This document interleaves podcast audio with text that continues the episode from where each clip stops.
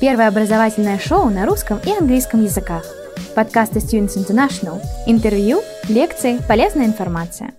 My name is Taf. I am the academic director here in the college, and my role really is to oversee all the teaching and student experience within the college. And on top of that, I also uh, am a link between students and the university in terms of trying to find out what the, what, what the university requires and expects of students. I'm going to share with you a little bit about the vision of the college. Talia spoke a lot about the university, and it's a great university. I think one statistic that was missing from that is that Nottingham is a top 100 university in the world. And if you take a moment to try and think how many universities there are in the world, and for this university to be in the top 100 suggests that you're potentially could have an opportunity to come to an, a great global university and it's a great place to start your career. So we'll talk about the vision. We'll talk about uh, a little bit about the, re the recruitment and the growth of the college. Uh, we'll talk about the diversity in our student group. Uh, where do our students come from? I'll give you a little bit of figures on that. And also i'll talk about our excellent results. We pride ourselves as being the highest performing college within the Kaplan Group, but also with, uh, with being the college that has given its students the greatest opportunity to progress because of our focus on the student. We're a very student-centered organization, and whatever we do is really designed to give students an opportunity to do well and to progress. And lastly, the majority of my presentation will focus on LNAT, which is a key requirement for students that are looking to progress to the University of Nottingham to study law. LNAT is a, a challenge, but over the last four years that we've been here, we've uh, found a way to make students perform very high and you'll see that in the in the data that i'm going to show you as we progress so it's no secret that the university of nottingham is a truly global university we have two campuses in, in China, in Malaysia, and in the UK, there are six campuses that are teaching different things. There's the main campus where we are situated, and there's a Jubilee campus where run where we run a lot of our business uh, modules. There's a Sutton Bonington campus where we do a lot of science and agriculture. This, the university spread quite widely within the city of Nottingham. Here at UNIC, what we specialize in is called technology enhanced learning. So we put technology at the center of the way that we deliver our teaching. And when you come here, you're going to walk into potentially a classroom that is nothing like you've seen before. We do not have whiteboards in front for students to look at. We do not have teachers that stand in the middle of the room. Our students and teachers interact in what we call active learning. And active learning requires that the, technology is central to what you're doing. We use a variety of applications. So as a student in the college, you'll be required to carry with you at all times either a, a tablet or a laptop uh, because all your teaching and learning will be accessed via the internet. Uh, and within the college, we use technology to make sure that you find it easy to get all the, the learning and the training that you need in order to do well. We are very active in supporting our students. We're the only college in Kaplan that still offers one-to-one uh, personal tutor time. We do this because we believe that our students have a different challenge compared to all the other colleges. Our students are expected to perform at the highest level. It, here in the college, our minimum criteria to progress to the university would be considered a distinction at other colleges. So if you're looking to progress to a degree like law, for example, the average academic score you need is 70%, and the average language score you need is also seven, seven for IELTS or 70% for the Kaplan Award. So you're operating in a, in a high performance environment, and we believe that uh, part of the reason we're successful is because we offer excellent student support, we offer a lot of student engagement activities, we have a very vibrant student uh, board here. When you come at the beginning of the year, we allow students to choose their own representative. It's quite an exciting time in college because those that believe they should be uh, student representatives participate in an election and, and represent themselves so that the students can choose who they believe is the, the right person to, to represent them. Um, as, as Talia has already said, we're a Russell Group University, which means we are very research intensive. We, in, in a great city, if you ever read anywhere as you were growing up, I'm sure you came across a guy called Robin Hood. This is the home of Robin Hood. So there's a lot of history. Uh, it's a great city for students. We have two universities, three colleges, and there's a lot of vibrant atmosphere. It's a city that students do really well in. We're centrally located, as you have seen in the map before. We're two hours away from everywhere. We're two hours away from Manchester, two hours away from Liverpool, two hours away from Newcastle, and we are 35 minutes away from East Midlands Airport and an hour away from Birmingham Airport. So great location for travel, great location for connecting the rest of the UK. Uh, so coming here, um, you could come to do our foundation in business law and social science, uh, and this includes arts and humanities. We also offer uh, a connection, though it is not taught in the college, uh, engineering and physical sciences, which is run by the university. Or you could do a science uh, foundation in which you will do things like food and uh, nutrition and dietetics, uh, physiotherapy, pharmacy, and so forth. Um, so the college has been here since 2017, and it, over that time, we've grown from 48 students. Last year, we had 650 students graduating from the college. We are extremely popular. Um, and because of that popularity, the university, uh, sorry, the college has been able to draw students from a vast number of countries. We had 56 countries represented last year. The main areas where students come from are China, Kuwait, Hong Kong, Nigeria, and Singapore. But I know I'm speaking to a lot of Russian students. We've always had a Russian student in, in, in the college, at least two, sometimes four, five. So we have great understanding of how uh, the cultural diversity in the college is useful for student development. Uh, in terms of our diversity targets, the, the university requires that they, we keep no more than 28% Chinese so that uh, the rest of the world is represented and it's a balanced uh, student board. So focusing on law, in terms of subject diversity, there's a, a lot of subjects that Talia showed. And for law, uh, unfortunately, because it is a very popular course, the university has got a cap of 55 students per year. So you can imagine that it's a great competitive program that if you can get on it and you do really well, you're setting yourself up to enter into one of the best law schools in the world. If you look at last year's ratings, uh, the University of Nottingham Law School was number 41 in the world and number nine in the UK. So a great statistic to start from you would be going into a truly great school. In terms of the college uh, progression overall, 98% uh, of our students passed the Kaplan Award. And of those 98%, 92% progressed to the university. And this is 90% at foundation, 99% at, at, at pre-masters. It is amazing that very few of our students, and if actually I can put a number to it, only two students didn't pass last year, the Kaplan Award.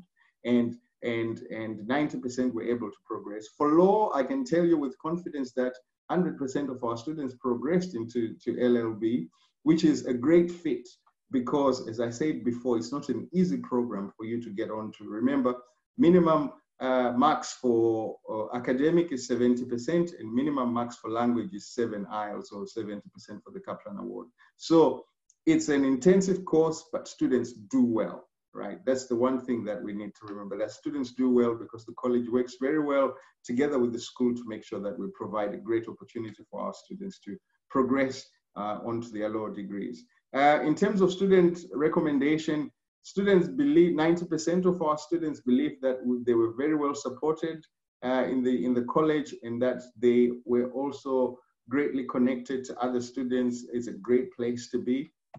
Внимание! Всего один рекламный ролик. Хотите получить высшее образование за рубежом? Университеты и колледжи Великобритании, Канады, США, Австралии, Ирландии и многих других стран ждут вас. Образовательное агентство Students International поможет вам выбрать программу, получить зачисление в университет и оформить студенческую визу. Наш сайт www.studinter.ru Запомнили? studinter.ru So let's focus on the reason why I came to, to speak to you today is about studying law at the University of Nottingham, starting first as a pathway student at the University of Nottingham International College, which I represent. Um, so on the Pathway Foundation, on the uh, uh foundation program, you're going to study five modules. And these five modules are law and law, logic and critical thinking, which develops your ability to synthesize information and to understand what a variety of facts actually add up and produce. We're challenging you to look beyond a simple line.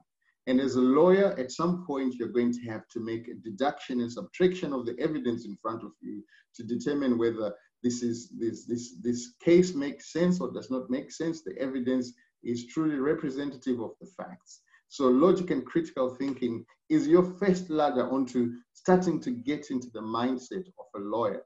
Uh, because we're operating in a global environment, we also offer that our students do contemporary global issues, and these are things that are currently going on around the world. How do they influence the way that the environment works?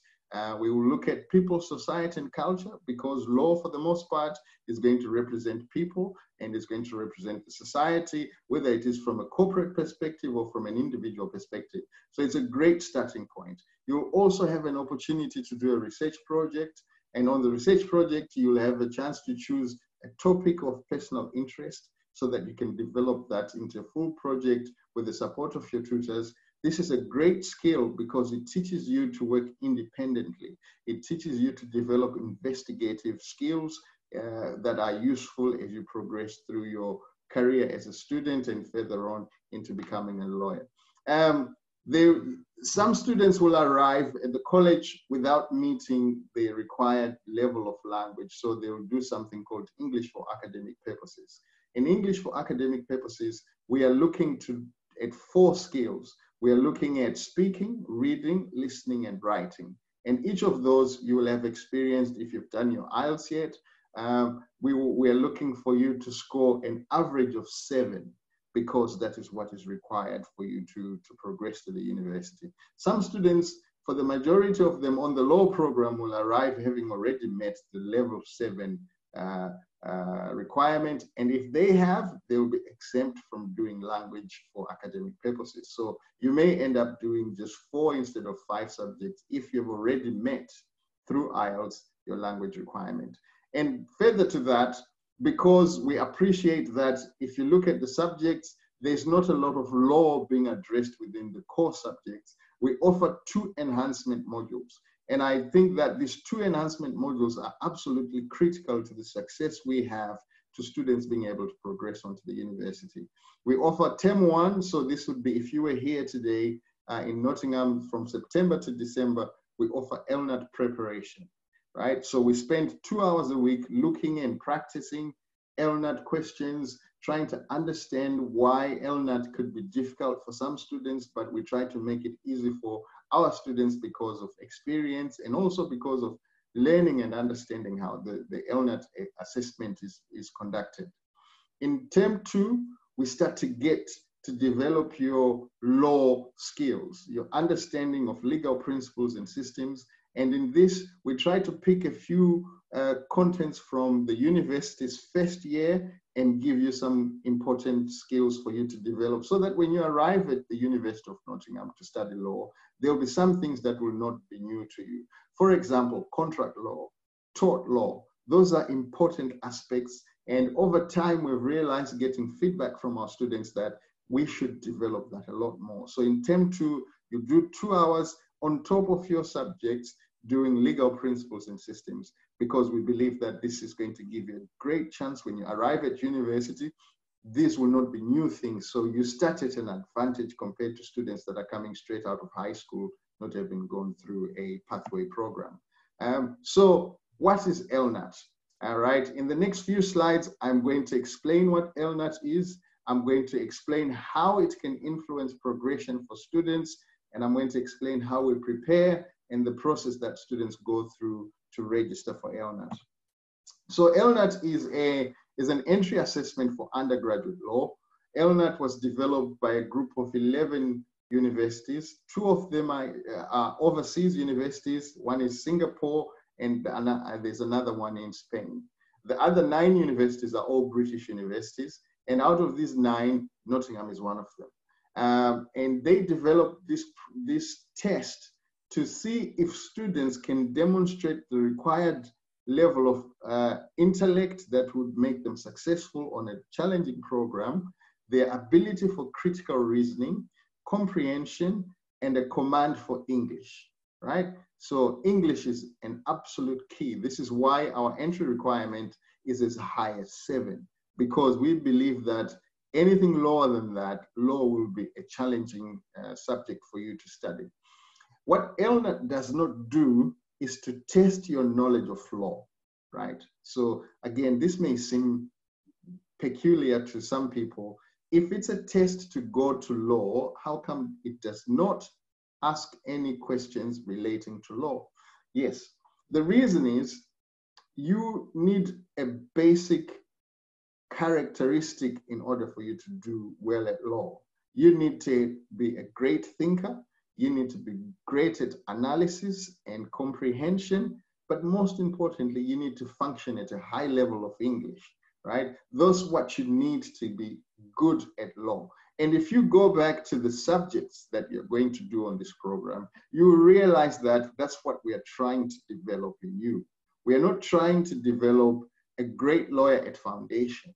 No, what we're trying to develop is a student with great intellectual abilities, great critical reasoning, great comprehension, and fantastic at performing in English, right? And those are the same things that LNAT is going to uh, assess you on.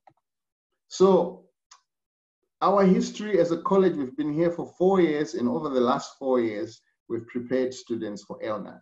In the first year, it was very new to us. We didn't understand how it works. And if you look at our progression here at the bottom for 2017, you realize that we registered 13 students, 18 passed, sorry, eight passed and five didn't pass. The five that didn't pass had to go and study law at a different university. And then we went to 2018, we had more students, and again, we performed, I suppose, well, you could say our pass rate was over 50%. We had 31 students progressing to study law. Unfortunately, 23 students didn't make it. So at this point, myself as the, as the academic director and the people that are working on the law program, we spent summer looking at how do we make it easier for our students to pass LNAT. So we developed a lot of resources. We tapped into a lot of publicly accessible resources and we developed our LNAT classes. And after that, having developed those LNAT classes, in 2019, we went, uh, 55 students were enrolled onto the program and 53 students passed the LNAT, right? That is fantastic. We're looking at 98% progression to, L, to, to the law school based on very strong performance for LNAT. So we believe that um, we have been able to crack what is required to pass LNAT. And uh, on top of that, the university working well with us, uh, were able to revise their entry requirement. When we first arrived, the entry minimum was 18, but last year the entry minimum was 15. However, because of strong LNAT performance, all our students that progressed had 17 or higher. So we were over and above the minimum requirement. This is because we structured uh, put together a program of preparation that student gave students a lot of confidence and the ability to go and do really well um, uh, on, on, on their test. And again, I'll reiterate the things that... Внимание, всего один рекламный ролик. Хотите получить высшее образование за рубежом? Университеты и колледжи Великобритании, Канады, США, Австралии, Ирландии и многих других стран ждут вас. Образовательное агентство Students International поможет вам выбрать программу, получить зачисление в университет и оформить студенческую визу. Наш сайт www.studinter.ru Запомнили? studinter.ru we put together is that we looked at how do we define students' intellectual abilities and how do we improve them. Okay, and uh, so this working together with our English tutors, we were able to create texts and exercises and tasks that help students to perform very high level critical reasoning, very challenging comprehension, And as well, working together with the English tutors, they were able to improve their English. And the sessions that we run use practice questions that help students to appreciate the type of questioning that you're going to come across when you start to do LNAT. It's not a straightforward question, but if you give it thought and you're ready for it, it's, it's not a complicated question to answer. There's a variety of ways that they approach it. Students can also find uh, preparation materials online uh, and we guide you, we give you all the pointers and indicators of where you can find preparation materials so that your preparation for LNAT is as comprehensive as possible. We know what it is required for you to progress and we'll provide you with all the support that you need to be able to do so. So I know I, I, I have said that LNAT is challenging and I thought it would be a great opportunity just to show you the type of questions and, and, and uh, language that is used in an LNAT exam. This is an actual question that came from, from LNAT and it's a multiple choice question, but what you notice is that it's a long question, right? It's a full three paragraphs that you're supposed to read in a very short space of time and find an answer. And the question is not a straightforward one. And if you look at that, you'll see that it, it throws in a trick in the question. It says, which of the following is not, and the word not is in, in, in bold, so this is the most important part of the question, is not a statement which can be verified, right? So two things to pay attention to would be the word not and the word verified right? And so what do we need to verify? Given practice and training, you'd be able to read that paragraph and be able to see what can be verified. Verification usually relies on facts, okay? And without facts, you cannot verify. So you would be trained to pick out all the facts from this paragraph and be able to identify yourself which of those statements cannot be verified right? So this is some of the challenges. We spent nearly 20 weeks going through this practice process, giving you time to develop your intellectual abilities, your comprehension, your critical reasoning, so that when you read this paragraph, you're not reading English words, you're looking to pick out facts uh, uh, and, and be able to understand how the story relates to uh, challenging those skills that you should develop. So that's how a, a multiple choice question looks on LNAT. Uh, an essay question for LNAT looks slightly different. Again, it is trying to catch out your, your comprehension and understanding of English. In this case, the question, the statement says, in a Western society, arranged marriages should no longer be tolerated. Okay? In a Western society, arranged marriages should no longer be tolerated. A lot of the time, students will misunderstand the question, right? We are looking at arranged marriages, but then there's the word tolerated. Tolerated means unacceptable, right? And usually, students will make a mistake where arranged marriages will be confused with forced marriages. Those are two different things. The question is not asking you about forced marriages, but it implies force by using the word tolerated. And this can confuse and can be tricky for students that have not received the right training. But what we are doing here, as you can imagine, we are trying to operate at a very high level where students are able to deduce what the question is saying without falling into the trap of understanding something that is not there. And, and, and just to show that there's a, a small note there that says a common error is to confuse arranged marriages with forced marriages. The question of whether forced marriages should be tolerated is much easier because force and tolerance are quite clear. Uh, and so where we say arranged, there are societies in which arranged marriages are quite acceptable. Uh, I'm not sure how it works in Russia. I know in England it's not common amongst certain groups, but in other groups, arranged marriages are quite common and actually very well appreciated. So it's challenging you to go beyond what you know and to understand the world as in general. And this is something that you would have learned in your uh, culture module. You would have learned it in the society module. So they, this builds your knowledge and understanding uh, so that when you come across a question like this, you're not only operating on things that you know from your immediate life, but you've got a global understanding and appreciation of how to approach such a question. Um, so how do we go about getting registered and getting students ready? Uh, I've told you about the, the, the classes that we run, but the process is quite simple. When we come back in January, if you were a September student, uh, we will tell you that you need to register for LNAT, and we do this about two weeks into the term, and we give you nearly two months to register. And we support you in class. Your teacher will ask you to, to get onto the LNAT website to create an account. And once you've created an account, you'll take that to reception, and the college will pay your LNAT uh, test fees for you. Uh, last year, the LNAT test fees were 50 pounds, and we had 60, 55 students doing LNAT, and we paid for all of it.